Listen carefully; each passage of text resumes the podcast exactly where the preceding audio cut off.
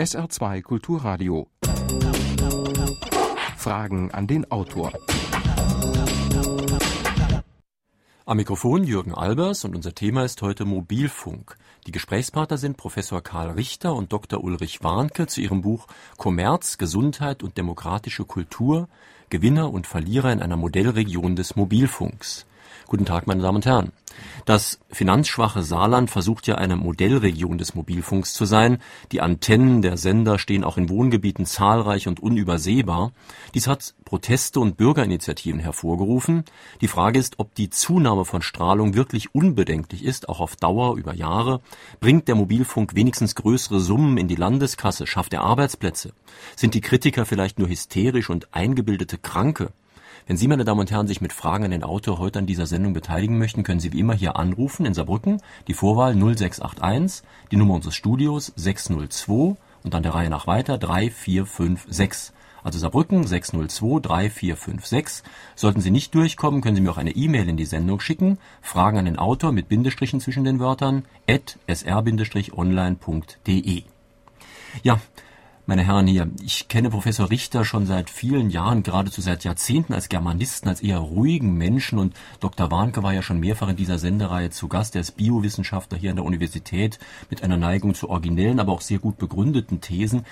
Was ich ehrlich gesagt nicht erwartet hätte, wäre Ihr recht heftiges Engagement. Wie ist es dazu gekommen?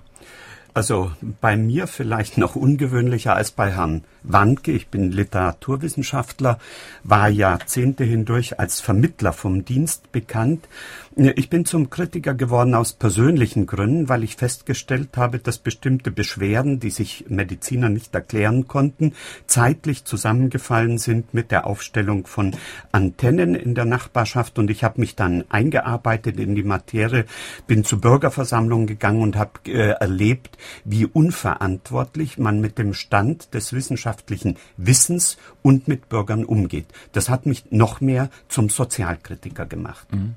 Und bei Ihnen, Dr. Weiber? Vielleicht zwei Fakten. Einmal, äh, ich beschäftige mich mit dem Einfluss von elektromagnetischen Schwingungen, und hier handelt es sich um elektromagnetische Schwingungen, bereits seit 1971. Das war meine erste Veröffentlichung und verfolge die Literatur seitdem sehr intensiv.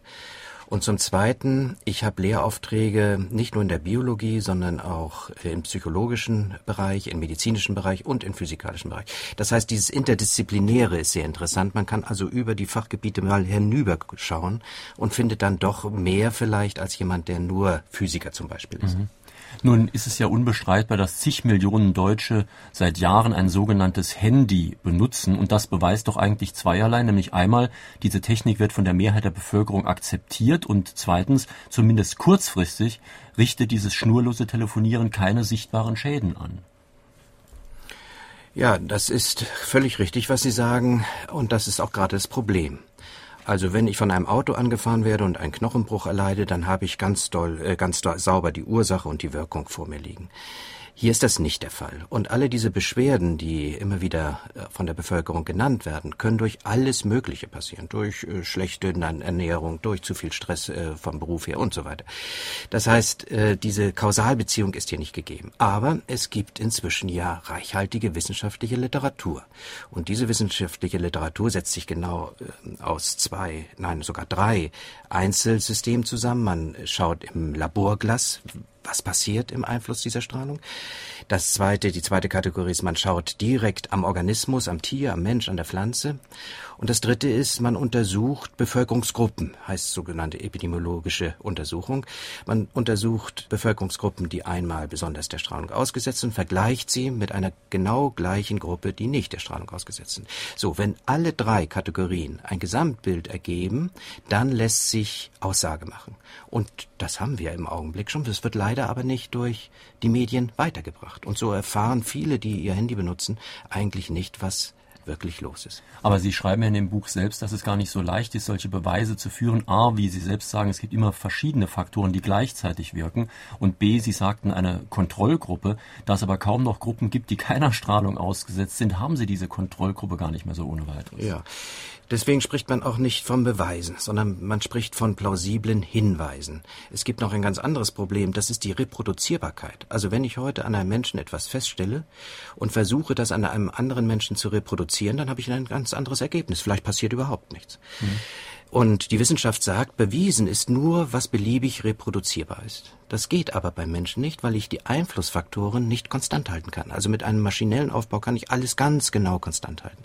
Beim Menschen funktioniert das nicht. Und deswegen ist die Diskussion äh, weiterhin aktuell.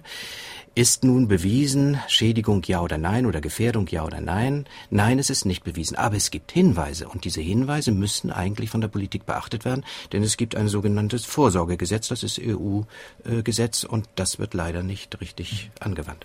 Aber Herr Professor Richter, ich meine, ich habe eben schon angedeutet, die Bevölkerung scheint doch diese Technik zu akzeptieren. Sie benutzt das millionenfach. Und man kann ja auch Schaden und Nutzen gegeneinander abwägen und kann sagen, vielleicht gibt es einen Schaden, aber der Nutzen, zum Beispiel wenn ich einen Arzt rufen muss, ist ja auch gegeben. Also dazu kann ich nur sagen, wir sind, wir wollen die Mobilfunktechnik ja nicht abschaffen. Wir wollen eine schonendere, für Umwelt und Menschen schonendere Technik haben und solange sie uns nicht geboten wird, einfach größere Abstände äh, zu den Menschen. Denn das, was uns in unserem Modellland des Mobilfunks geboten wird, halten wir für einen gesellschaftspolitischen Skandal. Er besteht auf der einen Seite darin, dass die Antennen mitten in Wohngebiete und nahezu regelmäßig auf Krankenhäuser gestellt werden, dass aber gleichzeitig äh, die Politik in einer Weise sich uninformiert zeigt und die kritischen Erkenntnisse der Wissenschaft ausblendet, wie ich das als Historiker normalerweise nur aus der Geschichte äh, von totalitären Regimen kenne. Was sagt denn dazu zum Beispiel der Umweltminister oder die Gesundheitsministerin? Ja, die, das ist eines der Probleme in unserem Land, dass die Mobilfunkpolitik äh, an das Wirtschaftsministerium äh, angebunden ist, anders zum Beispiel als in den Niederlanden, wo Wirtschaftsministerium, Umweltministerium und Gesundheitsministerium gemeinsam mit die, die unwiderleglichsten Erkenntnisse, zum Beispiel über Wirkungen der UMTS-Technik herausgefunden haben. Bei uns ist es so, alles angebunden an das Wirtschaftsministerium Wirtschaftsministerium und seine Interessen. Und so, dass dort offensichtlich solche kritischen Erkenntnisse wie in den Niederlanden nicht bekannt sind. Hm.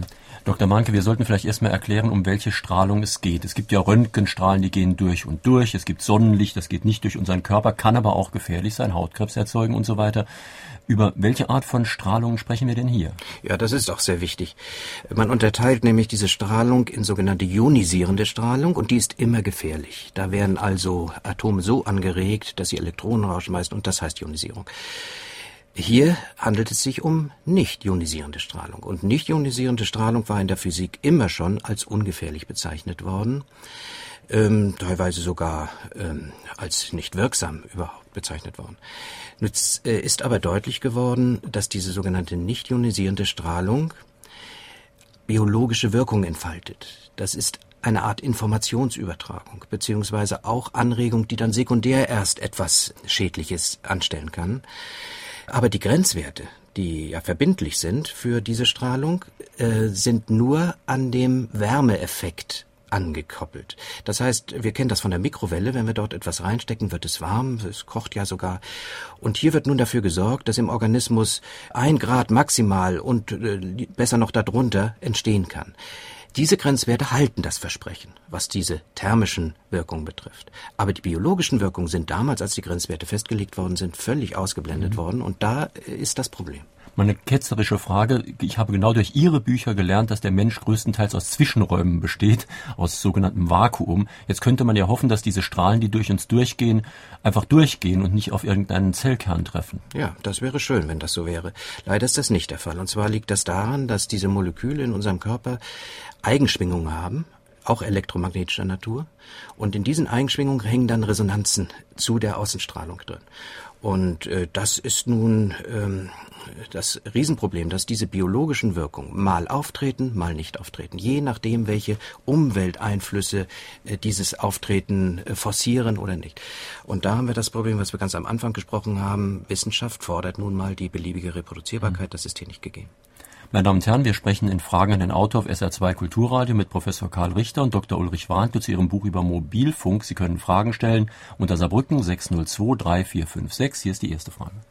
Ist es nicht so, Das überschuldete Saarland gar nicht die Mittel hat, unabhängige Studien über die Schädlichkeit des Mobilfunks in Auftrag zu geben, industriefinanzierte Studien ja gerade das Gegenteil beweisen müssen, um die kapitalintensiven Technologien reinzuwaschen.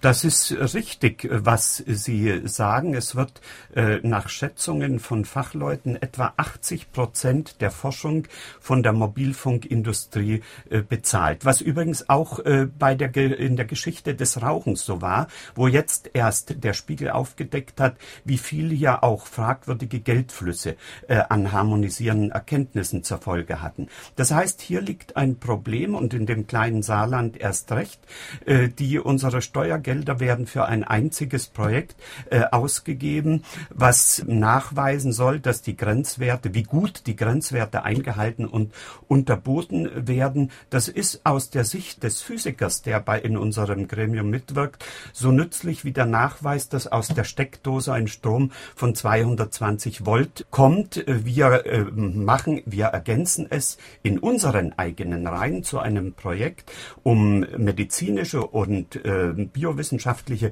Befunde. Aber hier liegt ein Problem und im Saarland erst recht, dass auch die kostenlos verfügbare kritische unabhängige Forschung ausgeblendet und nicht zur Kenntnis genommen wird. Aber weil Sie gerade das Saarland ansprechen, es geht ja hier nicht um Parteipolitik, also nicht zum Beispiel um die CDU-Landesregierung, denn die rot-grüne Bundesregierung hat das Ganze ja in Schwung gebracht. Es ist also eigentlich nicht nur eine große Koalition, es ist Jamaika plus Rot.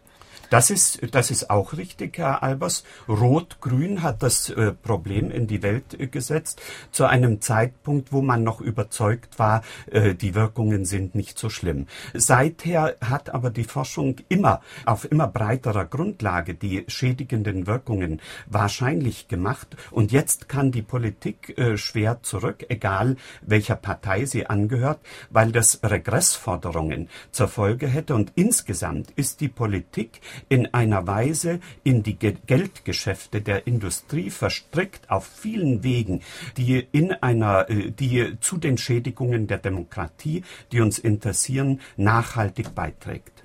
Ich habe gehört, dass die Deutsche Bahn entlang ihrer ICE-Strecke ein eigenes GSMR-Funknetz aufbauen möchte. Jetzt würde ich gerne wissen, ist da was dran und wie funktioniert das Netz und ob die Strahlung ebenfalls bedenklich ist. Das ist bereits aufgebaut. Das ist äh, schon sehr weit etabliert. Und diese Strahlung ist so bedenklich wie alle Hochfrequenzstrahlung, wenn sie zu viel und zu lange auf den Organismus einwirkt. Man spricht also von einem Dosisproblem. Dosis heißt Dauer mal Leistungsfluss oder Amplitude der Strahlung. So, das heißt, wer jetzt oft mit dem Zug fährt und immer wieder dieser Strahlung äh, so nah ausgesetzt ist, wird natürlich stärker betroffen sein als jemand, der sehr selten damit fährt. Das Problem ist ja, dass das Ganze so wenig greifbar ist. Ich muss sagen, es ist für mich sehr wahrscheinlich, dass eine Strahlung, die durch Mauern geht, auch bei mir irgendeine Wirkung irgendwie bewirkt. Und ich kann auch nicht glauben, dass es völlig harmlos ist, wenn vor allen Dingen Kinder und Jugendliche wirklich stundenlang eine Strahlungsquelle an ihr Ohr halten.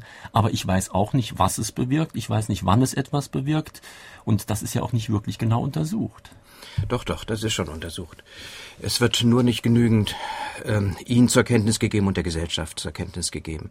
Also erstmal äh, die Strahlung, die die Kinder erhalten, davor wird tatsächlich offiziell gewarnt. Und zwar nicht nur in Deutschland. Also in Deutschland zum Beispiel warnt der Präsident des Bundesamtes für Strahlenschutz wörtlich, Kinder sind von dieser Technologie fernzuhalten. Und es gibt äh, eine Menge von Organisationen in England, in Frankreich, in Italien, aber auch in Österreich, die sagen, Kinder sollten nicht mit dieser Technologie zusammenkommen. Das hängt damit zusammen, dass Kinder also besonders stark äh, die Entwicklung äh, modulieren, das heißt also immer wieder etwas Neues an Stoffwechsel und äh, Zusammenhängen im Gehirn entsteht und dass das natürlich empfindlich ist für Veränderungen von außen. Ähm, und Kinder Sie, leben einfach noch länger. Ist auch ganz wichtig. Der Faktor ist ganz wichtig. Sie wird auch die Zukunft. Wird auch genannt. Wird auch genannt. Habe ich nur vergessen. Mhm. Ähm, wichtig ist vielleicht hier äh, außerdem Wirkungsmechanismen sind elementar wichtig. Wirkungsmechanismen heißt, wo koppelt diese Strahlung an und warum kann sie uns krank machen? Und dieser Wirkungsmechanismus wird von den Experten, also den verantwortlichen Experten, die die Politik beraten, bisher nicht erklärt. Das heißt, das ist auch ein Grund, warum man sagt, es ist eigentlich gar nichts dran an der Strahlung. Man kennt ja keinen Wirkungsmechanismus. Dem ist aber nicht so. Wenn man die Literatur sich ganz genau anschaut und genügend fleißig in der Literatur ähm, die Wirkung äh, dokumentiert äh, nachliest, dann stellt man fest, es gibt einen Wirkungsmechanismus. Der ist jetzt etwas kompliziert für die Zuhörer, ich will ihn nur ganz kurz sagen. Wir wissen, dass wir heute altern und krank werden durch sogenannten oxidativen Stress. Das sind dann freie Radikale, die sozusagen alles zerstören, was im Organismus eine Funktion hat. Und dieser oxidative Stress wird jetzt durch einen sogenannten nitrosativen Stress, das hat was mit dem Stickstoffmonoxidmolekül zu tun, äh, verstärkt. Und dieses Stickstoffmonoxidmolekül wird jetzt das ist bekannt durch diesen Mobilfunk und allgemein durch Hochfrequenz, elektromagnetische Hochfrequenz, forciert. Das heißt, ich muss davon ausgehen, dass diese äh, freien Radikale vermehrt werden und genau das findet sich auch in den Untersuchungen, sowohl in vitro, wie das also hieß in Reagenzglas, als auch in vivo, also am Tier und am Mensch. Und auch bei epidemiologischen Untersuchungen hat man es bereits festgestellt.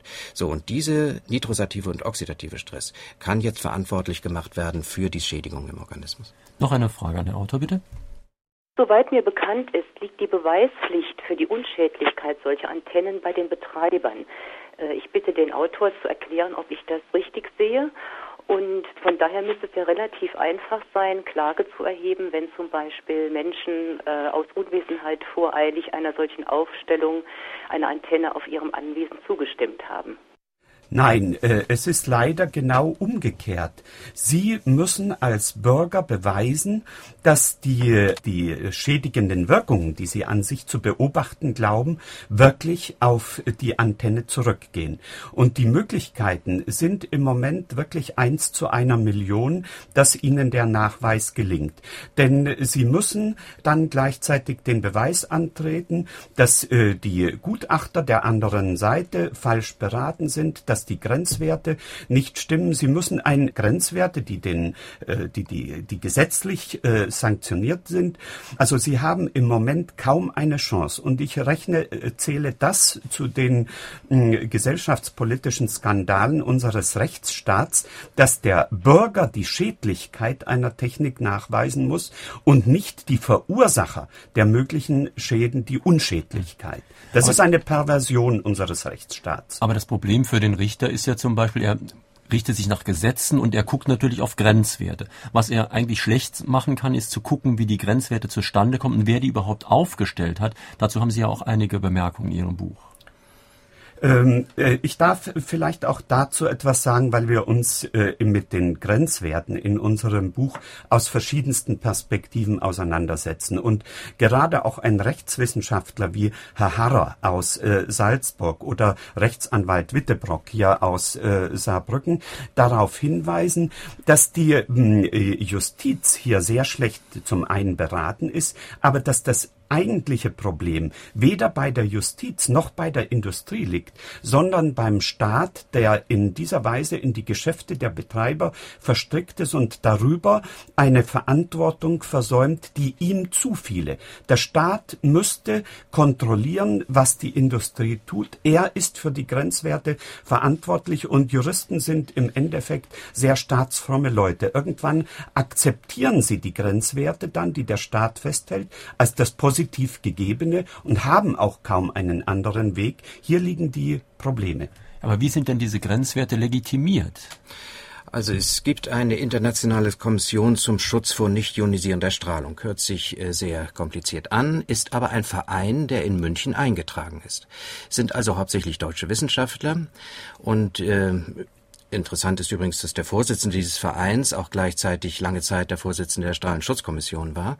Und diese Wissenschaftler, die selbst berufen sind im Verein, äh, also Interesse gezeigt haben, haben nun Werte festgelegt aufgrund dieser thermischen Belastung. Und äh, die Strahlenschutzkommission, die nun wieder die Politik beraten soll, hat diese Werte übernommen. Und zum Umweltministerium, also zu Trittin, gehört dann das Bundesamt für Strahlenschutz und dieses Bundesamt für Strahlenschutz lässt sich wieder von der Strahlenschutzkommission beraten. Und wenn Sie nun äh, außerhalb von Deutschland schauen, wo diese Werte ja auch gelten, in den meisten Ländern jedenfalls, andere haben viel niedrigere Werte, aber die meisten Länder haben diese Werte übernommen, sind diese Werte von der deutschen Verein tatsächlich übernommen worden. Und die WHO verlässt sich nun ebenfalls auf diese Werte. Das heißt, die Quelle aller Grenzwerte ist dieser private Verein. Und dieser private Verein, ich muss es nochmal sagen, hat sich nur die thermischen Wirkungen, die ja auch nachweisbar sind, äh, zugrunde gelegt, aber eben nicht die biologischen Wirkungen. Und deshalb äh, ist die Diskussion jetzt der Grenzwerte sehr groß im Wissenschaftsbereich. Noch eine ja, Frage. Ich darf vielleicht ja. Äh, noch zu den Grenzwerten sagen, also aus unserer Sicht sind die Grenzwerte längst nicht mehr Werte zum Schutz der Bürger, sondern sie sind zu einem Schutz der Mobilfunkpolitik äh, geworden, denn nach Auskunft von Fachleuten müssten sie bis zum Faktor 1 zu einer Million niedriger angesetzt werden. Naja, Sie sagen Fachleute, das Problem ist ja gerade, dass die Fachleute verschiedener Meinung sind. Ich habe vor dieser Sendung mit Professor Langgut zum Beispiel zweimal telefoniert, dem Leiter des Labors für elektromagnetische Verträglichkeit und der ist zum Beispiel ganz anderer Meinung als Sie. Ja, wollen Sie antworten? Oder? Ja, ich kann auch gerne dazu antworten. Also es ist äh, ja so, es gibt äh, wie bei der Butterindustrie und bei der Margarinindustrie haben wir ein ganz paralleles Beispiel. Gutachter, die sagen, die Butter ist gesund und Gutachter, die sagen, die Margarine ist gesund. Bis heute ist der Streit nicht äh, ausdiskutiert. Aber genauso ist es bei der Mobilfunk oder Kommunikationsfunk. Ähm, es gibt Wissenschaftler und nun sind mehrheitlich die unabhängigen Wissenschaftler der Meinung, die sich dann in Resolutionen formieren, da gibt's äh, mehrere Resolutionen, die verabschiedet worden sind, die sagen, hier gibt's ein Gefährdungspotenzial und ein Schädigungspotenzial. Und dann gibt's auf der anderen Seite wieder Gutachter, die sagen, da ist nichts dran. Und der Herr Langgut äh, glaubt nun diesen Gutachtern, die sagen, oder diesen Wissenschaftlern, die sagen, es ist nichts dran. Und in diesen ganzen Betreibergremien wird natürlich äh, hochgehalten die äh, Ergebnisse, die feststellen, äh, es ist alles Einbildung. Aber wir müssen nun als neutrale Wissenschaftler, und wir haben ja eine Verantwortung in dieser Gesellschaft, eben auch die Gegenseite berücksichtigen. Vielleicht gibt es da auch einen sogenannten Placebo-Effekt. Wenn ich glaubhaft behaupte, es stimmt irgendwas nicht, ich spüre was und zu meinem Nachbarn sage, merken Sie da nicht auch etwas und das glaubhaft rüberbringe, dann merkt der auch, dass irgendwo Schwingungen in der Luft sind, wo gar nichts da ist. Ja, das stimmt, äh, völlig richtig. Es heißt hier übrigens nicht Placebo-Effekt, es heißt hier Nocebo-Effekt. Also ich äh, will mir schaden sozusagen.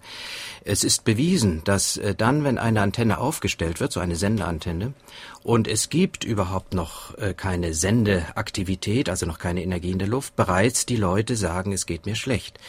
Wir wissen das, wir kennen das sehr gut und äh, dadurch, dass ich eben auch Dozent in psychologischen Themen bin, ist mir das sehr bewusst. Nur es ist eben nicht alles, was als Symptome bisher bekannt ist, auf diesen Nocebo-Effekt zurückzuführen, sondern es gibt eben auch die wirkliche äh, schädigende äh, Momente, die aus der wissenschaftlichen Literatur zu entnehmen sind. Also es gibt diese eingebildeten Kranken, ohne Zweifel. Aber es gibt eben nicht nur die. So ist es.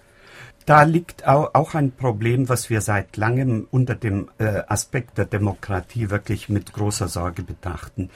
Die sogenannten Elektrosensiblen der Gesellschaft werden als Club von eingebildeten Kranken äh, verurteilt. Und natürlich gibt es diesen Nocebo-Effekt. Aber es gibt Stellen, wo man nicht davon sprechen kann. Wenn wir beispielsweise in St. Ingbert einen Fall haben, wo Kleinkinder äh, seit der Aufstellung der Antennen nicht mehr schlafen konnten und die Eltern die Wohnung mit hohem Verlust verkaufen äh, mussten, die sie kurz davor gekauft hatten. Wenn in Bayern in eklatanter Weise Rinder äh, auf die Strahlung äh, reagieren, so sind das Effekte, für die man äh, diesen no Nocebo-Effekt nicht mehr geltend machen kann.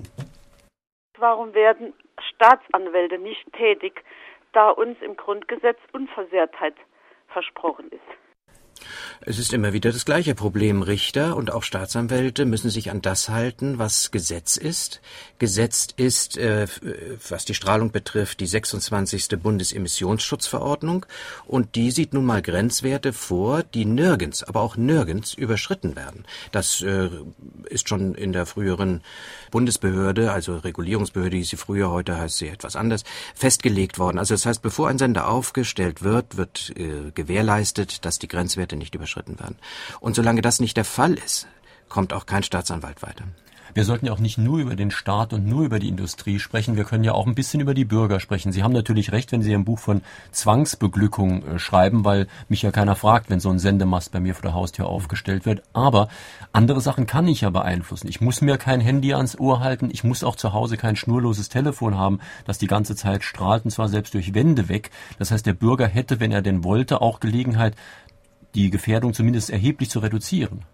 Insofern würden wir sagen, dass die Handy äh, sogar bis zu einem gewissen äh, Grad eine demokratische Einrichtung sind, weil man sie ausschalten kann und auch bestimmen kann selber, wie weit man sich der Strahlung aussetzen will. Das ist nicht der Fall, wo einem Mobilfunkmasten unmittelbar vor die Nase gesetzt werden, wo sie also rund um die Uhr äh, dann der Strahlung ausgesetzt sind. Und dort beginnen für mich die Probleme wiederum äh, der Demokratie. Niemand, ich, ich bin der Letzte, der bestimmten Gruppen der äh, Gesellschaft das Recht absprechen will, äh, gewinnbringend zu wirtschaften, Gewinne zu erwirtschaften.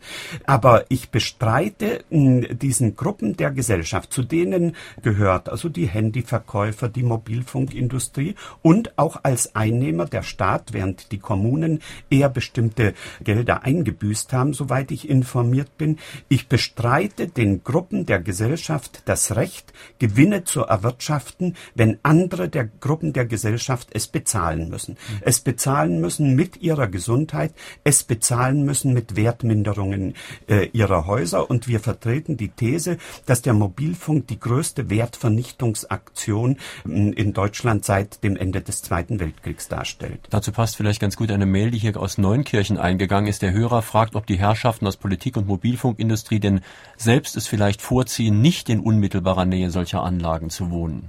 Das ist wohl so.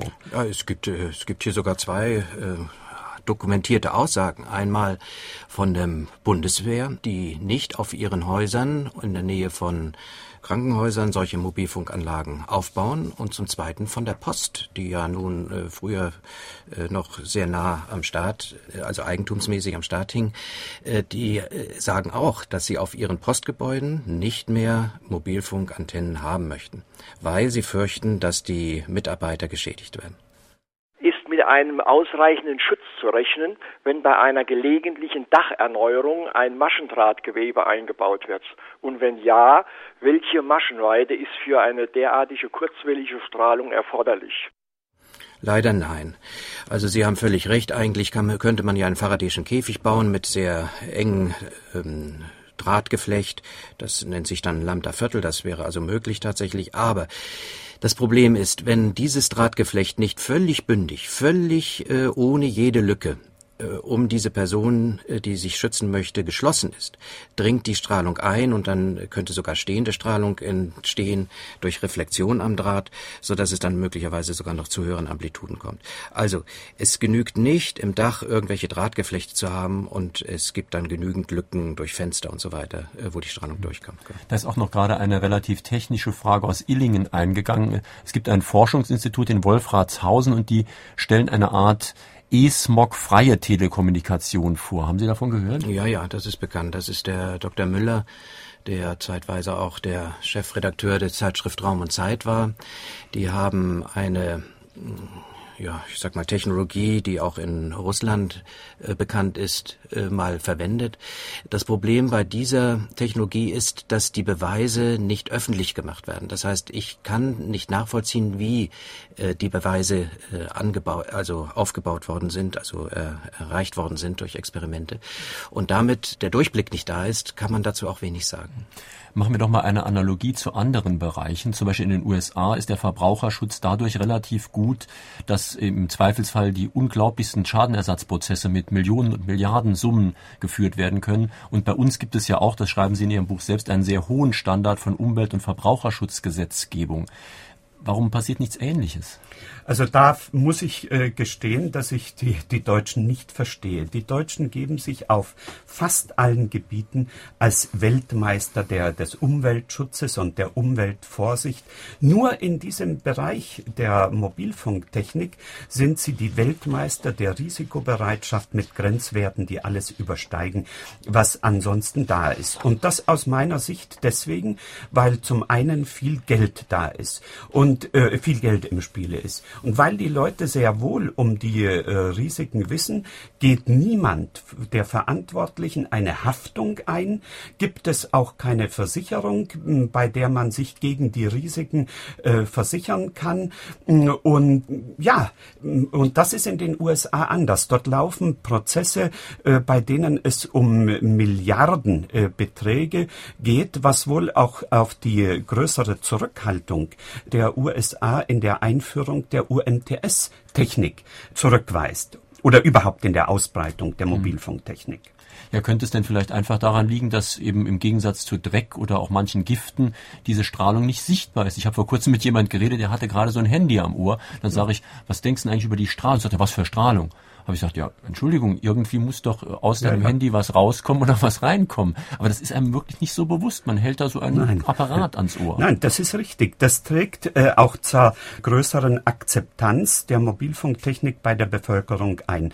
Zum einen, dass wir beständig einer Berieselung mit Versicherungen der Unbedenklichkeit und Harmlosigkeit, die von oben gesteuert werden und wo sich auch die Wissenschaft missbrauchen lässt, ausgesetzt sind. Zum einen. Zum anderen, weil der, äh, der gefeierte Abbau des Drecks im Saarland, den sich die Umweltpolitiker auf die Fahnen schreiben, kompensiert wird durch eine Umweltbelastung, die man weniger sieht, die man genauso wenig sieht wie Radioaktivität. Und deren Gefährlichkeit halt im Moment noch umstritten ist, wobei ich meine, dass sich Panikmache genauso verbietet äh, wie Verharmlosung, ich aber Verharmlosung in der gegebenen Situation geradezu gegebenen Forschungssituation geradezu als ein gesellschaftliches Verbrechen qualifiziere. SR2 Kulturradio noch eine Frage an Professor Richter und Dr. Warnke. Sind den Autoren Zusammenhänge bekannt, die das Auftreten von Hirntumoren im Kleinkindesalter und Handystrahlung belegen? Ja, ja, natürlich sind die bekannt. Es gibt viele Untersuchungen, die nicht nur Leukämie und Lymphome, also Krebse, sondern eben auch Gehirntumore äh, darstellen, auch bei Kindern, auch bei Erwachsenen.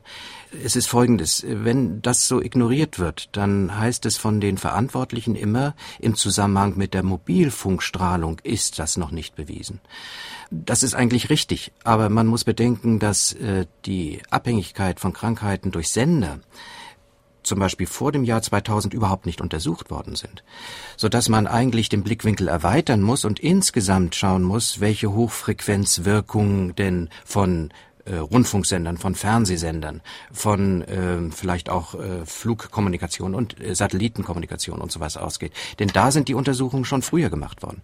So, und diese äh, Hirntumore, wenn ich von denen jetzt rede oder wenn die Antwort auf diese Frage kommt, äh, beziehen sich dann mehr auf die früheren Kommunikationssender, nicht auf die Mobilfunksender.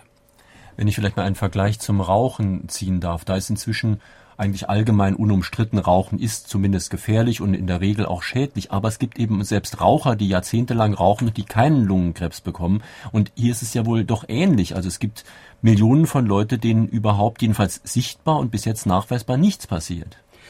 Aber es gibt äh, eben auch äh, inzwischen unwiderleglich Millionen Tote infolge des Rauchens.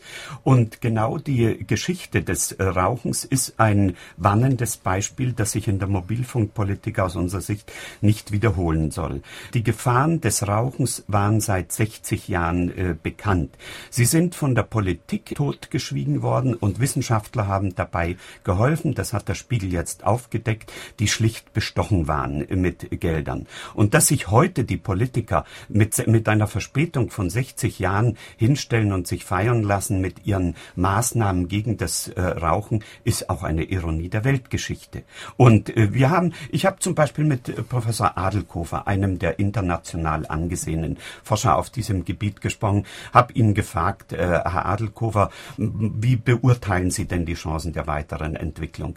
Der hat klipp und klar gesagt, er ist Pessimist und ist überzeugt, dass die Politik erst wieder nachzudenken beginnt, wenn die Zunahme an chronischen Erkrankungen so elementar werden wird, äh, dass sie nicht mehr zu äh, ignorieren ist. Dann werden die Politiker nachdenken, aber dann werden auch möglicherweise bereits äh, Chromosomenschäden, Erbschäden, auf die Herr Warnke auch hinweist, zustande gekommen sein, die irreparabel sind. Insofern ist auch deshalb die Einhaltung des Vorsorgeprinzips nach dem Gebot von Absatz 2, äh, Artikel 2.2 des Grundgesetzes aus unserer Sicht unverzichtbar. Ja, aber Dr. Warnke, wir haben ja schon über die methodischen Probleme gesprochen. Wir haben gerade gesprochen über das Einbilden, also Nocebo- oder Placebo-Effekt. Man bildet sich einen Schaden oder einen Nutzen ein. Jetzt gibt es ja dagegen, dagegen in der Wissenschaft die Doppelblindstudien. Das heißt, weder der Untersuchende noch der Untersuchte wissen überhaupt, was gerade ist, ob sie unter Strahlung sind oder nicht. Gibt es denn so etwas Vergleichbares auch in dem Fall? Ja, es gibt äh, einige berühmte Studien dafür. Äh, eine muss unbedingt erwähnt werden. Das ist die sogenannte Niederlandstudie, die mit äh, im Auftrag von drei Ministerien gemacht worden ist. Da wussten die äh, Probanden, also die, die der Strahlung ausgesetzt ist, nicht, wann die Strahlung an ist. Und der verantwortliche Experimentator, das ist deswegen doppelblind, wusste auch nicht, wann die Strahlung an ist.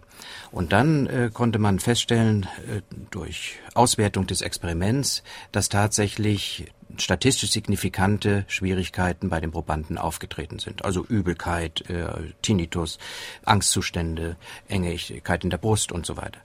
Das heißt, das ist so eine typische Doppelblindstudie. Und natürlich müssen alle Studien eigentlich doppelblind geführt werden, da haben Sie völlig recht, um überzeugend zu sein. Es gibt weitere Studien, die hier auch äh, etwas zeigen.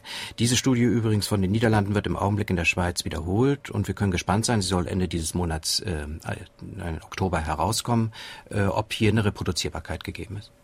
Was Sie schildern, scheint mir ein Symptom einer allgemeinen Krankheit zu sein. Ich habe den Eindruck, dass bei uns in der Gesellschaft nur eine Minderheit wach ist, um solchen Entwicklungen gegenzusteuern. Hauptsächlich geht es doch um Profite. Müssten wir dann nicht zu einer Sicht kommen, die sich von der materialistischen Zentrierung loslöst? Und wie könnten wir das tun? Äh, Sie haben äh, bei dem, was Sie als allgemeine Krankheit äh, bezeichnen, vollkommen recht. Diese allgemeine Krankheit hat mehrere Aspekte. Zum Beispiel die Ausgliederung des Wertbewusstseins aus der Politik, die Kommerzialisierung unseres gesamten Lebens, die uns zu Objekten gemacht hat, wo wir eigentlich Subjekte der Demokratie sein sollten. So ist unsere Demokratie aufgebaut und wir selber machen brav alles mit. Ich stehe auf folgendem Standpunkt, nehmen Sie das als mein persönliches Bekenntnis auch.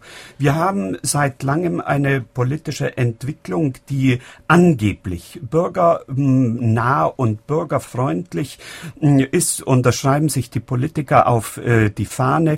In Wirklichkeit ist sie von einer gesellschaftlichen Kaltschneuz, sozialen Kaltschnäuzigkeit, die kaum zu überbieten ist, auf mehreren äh, Gebieten. Und ich glaube, wenn hier, äh, daran wird sich für meine Entwicklung die, für meine äh, Begriffe die Entwicklung entscheiden, ob die Bürger tatsächlich erwachen oder nicht. Wenn sie äh, die Bürger mitmachen äh, und zu einem Korrektiv einer Verantwortungs, einer für meine Begriffe verantwortungslosen Mobilfunkpolitik werden, dann haben wir Chancen. Chancen übrigens auch auf anderen Gebieten der Kultur und der politischen Kultur, äh, wo sie die gleichen Defizite hm, beobachten. Wenn die Bürger schlafen, dann sage ich, haben sie es nicht anders verdient. Hier ist gerade eine E-Mail aus Bonn eingegangen, die ich technisch gar nicht so ganz beurteilen kann. Es gibt hier anscheinend Geräte, die im E-Netz funken und die erheblich weniger Strahlung abgeben als die Handys im D-Netzbetrieb. Herr Dr. Warnke, was halten Sie von der Sache? Ja, ja, das ist schon richtig. Also wir müssten ja unterscheiden zwischen E-Netz und D-Netz. Das ist im Augenblick die gebräuchlichsten Netze. Aber wenn jetzt die Geräte im E-Netz äh, weniger Leistung äh, abgeben, dann geht das auf Kosten der Bevölkerung, die den Sendern ausgesetzt ist. Denn die haben die doppelte Leistung in der Abgabe ähm, als die im D-Netzbetrieb. Das heißt also auch die Grenzwerte liegen im E-Netzbereich bei 9,5 Millionen Mikrowatt pro Quadratmeter, während sie im D-Netz nur die Hälfte davon haben. Also äh, das ist zwar für die einzelne Person, die jetzt äh, selber telefoniert, eine niedrigere Belastung, aber diejenigen, die in der Nähe der Sender äh, wohnen, sind dann doch etwas höher belastet. Allerdings ist das Ganze noch komplizierter, weil diese beiden Strahlungen, die unterschiedliche Frequenzen haben, auch unterschiedlich an den Organismus koppeln. Also das E-Netz äh, koppelt weniger an den Organismus als das D-Netz an, aber äh, da sind noch keine endgültigen äh, Ergebnisse da. Es wurde ja eben gerade schon sehr kritisch über den wirtschaftlichen Nutzen gesprochen. Die Frage ist, haben wir denn wenigstens den wirtschaftlichen Nutzen? Denn das wäre ja wenigstens ein vernünftiges Argument. Also wenn die Sache schon eventuell, ich kann das nicht genau beurteilen, fragwürdig ist, dass wir wenigstens Millionen ins Land bekommen und 10.000 Arbeitsplätze bekommen. Also äh, aus unserer Sicht beobachten wir diesen, äh, diese Frage schon seit langem. Zunächst einmal rein optisch äh, kann man sagen, äh, dass die Zeit der aggressivsten äh, Ausbreitung des Mobilfunks hier im Saarland mit der Zeit der größten wirtschaftlichen Not und Pleite zusammenfällt. Das nur der äußere Augenschein. Was wir beobachten ist, dass die Firmen, die die Technik äh, liefern, weitgehend von außen kommen, sodass das Saarland wenig äh, davon hat, von dem Profit. Und was für mich aber das ganz Entscheidende ist und was sich auch darin äh, spiegelt, dass in den Städten die äh, Mobilfunkläden boomen, aber umso mehr andere Gesch äh, Geschäfte leer stehen. Wir können, der Bürger kann sein Geld nur einmal ausgeben. Und wenn wir hier eine Industrie haben, die es versteht, sich ein besonders gigantischen, äh, gigantisches Segment unseres Budgets äh, zuzueignen, dann müssen andere äh, Industrien darunter leiden. Und die, die Jugendlichen erwirtschaften den äh, Mobilfunkbetreibern 60 Prozent ihrer Einkünfte, was äh, zu den Schwierigkeiten beiträgt, sie in angemessener Weise zu schützen. Aber sie geraten nicht nur persönlich in die Schuldenfalle und treiben manchmal auch Familien in Schuldenfallen, sondern die Jugendlichen haben dann auch kein Geld mehr, andere Geschäfte für vielleicht sinnvollere Gegenstände zu, äh, zu bezahlen. Und äh, so dass ich sagen würde, es geht um eine Umverteilung, die aus meiner Sicht äh, in keiner Weise sich wirtschaftlich einfach rechtfertigen lässt. Wenn der Trend so bleibt, wie er bisher sich abzeichnet, dann kommt etwas ganz Wichtiges noch hier hinzu, dass die Privatperson mit ihren Häusern und ihren Grundstücken einen Wertverlust hinnehmen muss, wenn in der Umgebung ein Sender aufgebaut wird, der im Augenblick zwischen 30 und 70 Prozent liegt.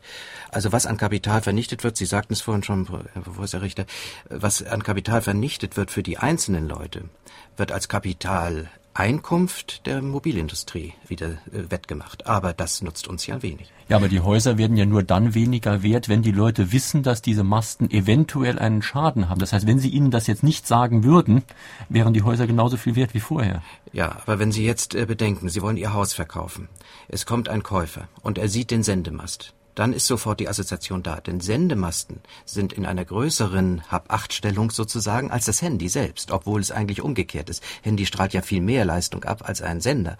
Und wer täglich mit dem Handy telefoniert, ist eigentlich gefährdeter äh, über längere Zeit, als wenn er in der Nähe eines Sendemasts liegt. Aber in der Öffentlichkeit, in der Gesellschaft wird der Sendemast als bedrohlicher angesehen und damit haben wir das schon. Das Aber deswegen wird er ja auch gut versteckt öfter. Ja, jetzt neuerdings. Ja. Das, Sie werden im Saarland, wir haben im Saarland einen Fall, wo es im, wo der Sender im Kirchturm versteckt worden ist. Wir haben andere Fälle, wo sie neuerdings als Kamine getarnt werden. In anderen Regionen sind Sender in Litfaßsäulen untergebracht.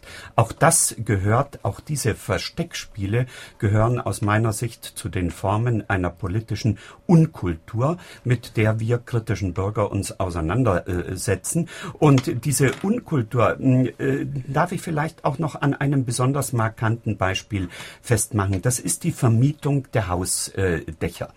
Der Staat und die Gesetzgebung schützen die Rechte von Häuserbesitzern, ihre Dächer in einträglicher Weise zu vermieten.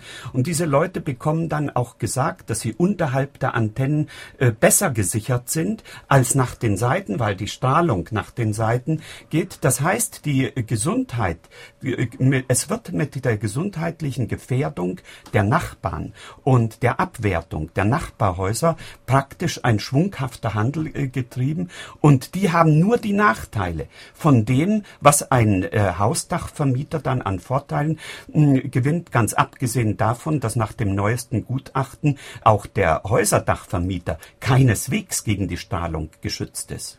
Ja, aber das ist jetzt ein interessanter Fall. Wir hatten vor einigen Wochen hier eine Sendung auch über äh, Windkraftanlagen. Und diese Windmühlen, sage ich mal, werden ja oft aus optischen Gründen heftig bekämpft. Die würden die Landschaft verschandeln und so weiter. Und da zeigt sich doch jetzt sehr schön, wie das Bewusstsein das Sehen prägt. Denn ich kann mir vorstellen, wenn Sie durch eine Gegend gehen und sehen eine Windkraftanlage, werden Sie sich vielleicht freuen oder es ist Ihnen egal. Während wenn Sie einen Mobilfunksendemast sehen, finden Sie ihn ganz schrecklich und ganz äh, störend. Das heißt, man sieht es ganz anders, je nachdem, was man weiß. Ja, das ist es, genau das. Ich sag auch immer, wenn Sie am Anfang meinten, das wird ja akzeptiert, das Handy, was ja ohne Zweifel richtig ist, aber das Wissen über deren Nachteile ist ja auch nirgends bekannt, äh, weil die Medien kolportieren es nicht, also bringen es nicht rüber. Äh, weder die Zeitungen noch äh, das Fernsehen. Es kommen also ab und zu mal kritische Sendungen und kritische Artikel, aber die Regel ist, dass die Werbung der Betreiber die Hauptraum einnimmt und nicht die kritische Seite. Und damit ist das Wissen nicht gegeben. Meine Damen und Herren, drei, die uns heute angerufen und eine Frage an die Autorin gestellt haben, bekommen demnächst vom Verlag, nämlich dem Röhrig Universitätsverlag in St. Ingbert, ein Buch zugeschickt. Das Buch heißt übrigens Kommerz, Gesundheit und demokratische Kultur, Gewinner und Verlierer in einer Modellregion des Mobilfunks, kostet 15 Euro. Die Gewinner sind heute Gudrun Grob aus Hirzweiler, Gerd Leibrock aus Kirkel und Armin André aus Saarbrücken. Noch ein Anruf bitte. Zwei Fragen. Eine betrifft die Decktelefone, die schnurlosen. Wenn du in einer Firma arbeitet, wo 50, 60, 100 von den Dingern vor sich hinstrahlen, wie das der Herr Dr. Warnke sieht. Und die zweite Frage war, der Professor sprach von einer Geldvernichtung, ob er das mal erklären könnte. Also äh, zur ersten Frage war ja an mich gestellt. Natürlich sind diese sogenannten digitalen, schnurlosen Telefone nicht gut. Aus folgendem Grund. Wenn Sie telefonieren, den Hörer abnehmen, haben Sie die Strahlung sowohl am Körper als auch von der Sendestation im ganzen Raum. Wenn Sie jetzt aber auflegen, das Telefon, dann wird zwar die Strahlung am Körper aufhören, aber nicht die von der Basisstation, also von der Sendestation. Sie wird Tag und Nacht immer weitergehen. Wieso denn eigentlich? Also ich meine, da wird ja gar kein Anruf übertragen. Äh, es ist unglaublich. Ähm, man spart den Schalter ein. Nichts anderes. Man spart äh, bei diesen äh, Geräten den Abschaltmechanismus ein. Dann kann man die günstiger auf den Markt verkaufen. Nicht so ist es bei den früheren schnurlosen Telefonen, die sogenannten analoge Telefone. Es gibt's auch heute noch zu kaufen, hier und da. Ist immer seltener, aber sie gibt's noch. Dort wird also abgeschaltet in dem Augenblick, wo der Hörer aufgelegt wird.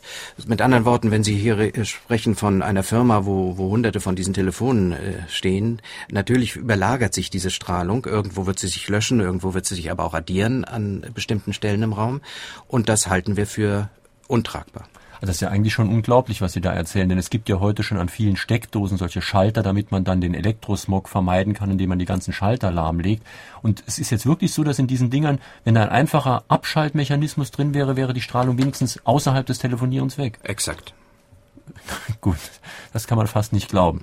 Kommen ja, Sie jetzt wieder. diese andere Frage der Geldvernichtung. Ähm, ich darf es wie folgt äh, erläutern. Die Politik hat für die Lizenzen rund 50 Milliarden eingenommen von den Mobilfunkbetreibern, was auch die Schwierigkeit ist, jetzt äh, zurückzurudern. Äh, Im Gegenteil, die Politik hat der Industrie die Auflage der Ausbreitung des Antennennetzes gemacht mit Tausenden von vielen Tausenden von neuen Antennen. Dem steht umgekehrt, diesen Einnahmen von 50 Milliarden an die Politik steht gegenüber der Wertverlust. Also ich rede jetzt nicht von Gesundheit, die für mich das Entscheidende ist, aber es geht auch um Wertverluste. Und die hat man zum Beispiel in der Stadt München noch vor Einführung der UMTS-Technik auf 18 Milliarden kalkuliert.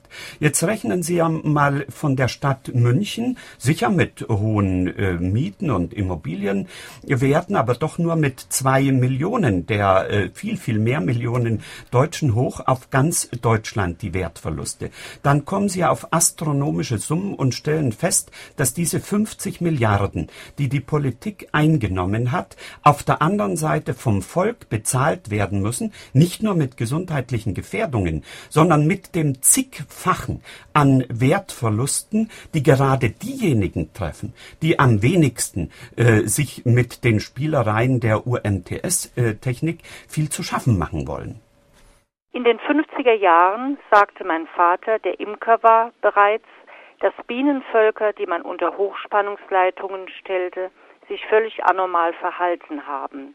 Ist das nicht auch ein Beweis für die negative Beeinflussung von Strahlungen? Ja, diese Versuche waren Inhalt meiner Doktorarbeit, die etwas später rauskam als die 50er Jahre. Es ist tatsächlich so, dass die Bienen sehr elektrosensibel sind, auch auf Magnetfelder übrigens gut reagieren.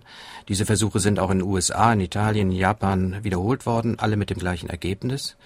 Und äh, daraus zu schließen, dass es eine schädliche Angelegenheit ist für den Organismus, ist etwas voreilig. Aber für die Bienenvölker ist es auf jeden Fall schädlich.